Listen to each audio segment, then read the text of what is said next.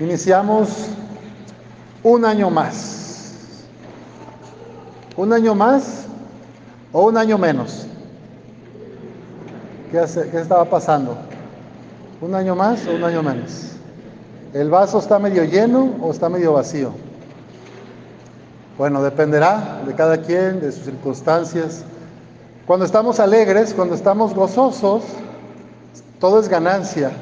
Es un año más de alegría, de aprendizajes, de esperanza.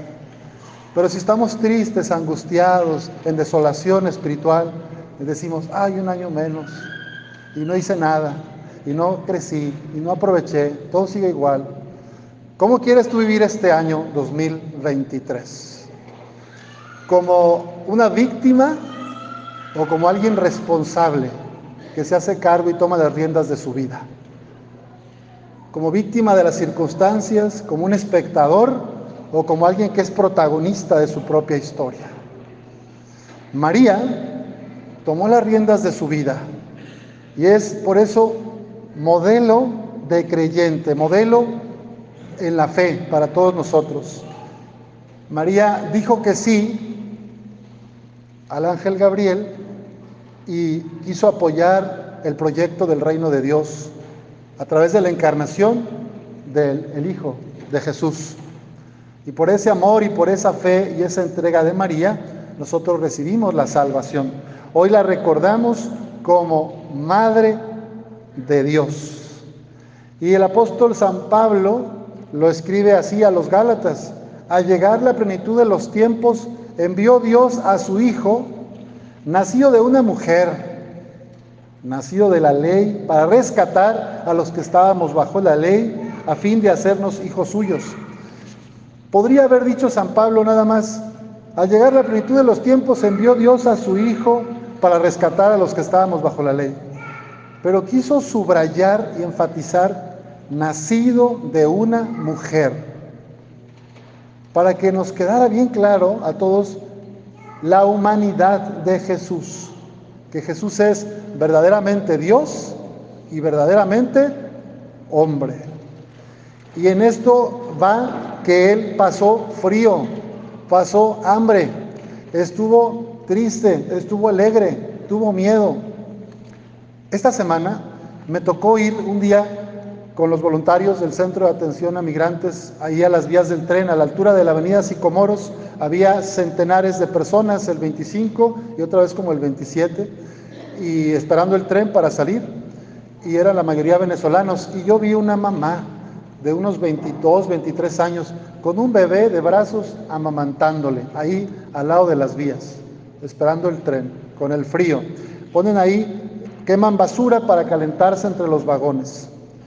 Y yo pensé, si Jesús naciera hoy, si viniera a este mundo hoy otra vez, quizá estarían haciendo así. Y ese sería su, su pesebre, un vagón de tren, un espacio carente de protección. Y esta madre asustada estaría haciendo lo mejor y el papá también protegiéndoles. Hoy que celebramos la maternidad de María, la Madre de Dios, quisiera pedir por todas las madres, por todas las mamás del mundo que se entregan por sus hijos, muchas que ya están en maternidad de segunda vuelta, educando y criando a sus nietos, y algunas hasta los bisnietos, van por ellos al kinder, las bisabuelas, las recogen en el preescolar las bisabuelas.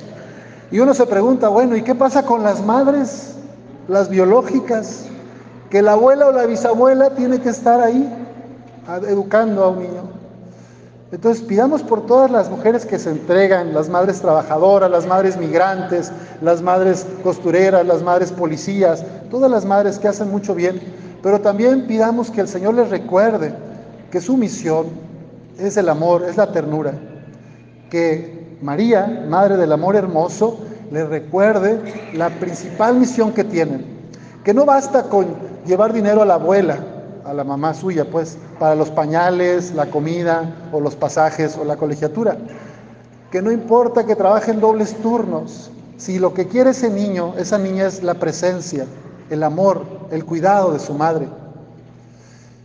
Sabemos que son tiempos difíciles en lo económico y ahora lo más común es que mamá y papá trabajen y a veces hasta en dos trabajos. Pero yo quiero pedir y tengo plena confianza en que si dialogan los papás, los jóvenes, pueden llegar a acuerdos para que haya más presencia de ambos en la vida de sus hijos. Y que no les encomienden la responsabilidad por entero a los abuelos y abuelas, porque ellos ya hicieron su trabajo, ellos ya los criaron a ustedes. Ellos ya lo sacaron adelante. Así que hay que buscar maneras de que estas niñas y niños no crezcan sintiéndose abandonados. María, Madre del Amor Hermoso, nos enseña cómo vivir la fe. Y San José, desde el silencio, es aquel hombre obediente a la palabra de Dios que hace todo lo posible por dar el mejor lugar a su esposa y a su hijo Jesús. Pidamos también por los hombres, los varones, que muchas veces pues solamente piensan que proveer lo económico es lo único. También los niños y niñas necesitan de ustedes. Sus hijos necesitan de la figura paterna. Necesitan de su presencia para jugar, para platicar, para salir al parque, para sacar al perro. Que no le dejen todo a las madres también, papás, ustedes están llamados en este 2023 a ser más presentes en la vida de sus hijos y de sus familias. Cada vez son más las madres solteras y es porque muchos hombres se desentienden, se van, abandonan. Recemos por todas estas madres confundidas que se van a otros ambientes y que olvidan a sus hijos pensando que con el dinero basta. Y también por estos padres que se van y se olvidan que tienen hijos. La bendición que escuchamos en la primera lectura es la bendición que hoy les quiero compartir de parte de Dios para sus familias y para ustedes. Que el Señor los bendiga y los proteja, que haga resplandecer su rostro sobre ustedes y les conceda su favor, que el Señor los mire con benevolencia y les conceda la paz. Que esta bendición de conocer a Jesús, de sabernos amados incondicionalmente por Dios, nos haga a todos llevar ese amor a los demás, ser transparencia de la misericordia de Dios en nuestras familias, en nuestros ambientes. Que así sea.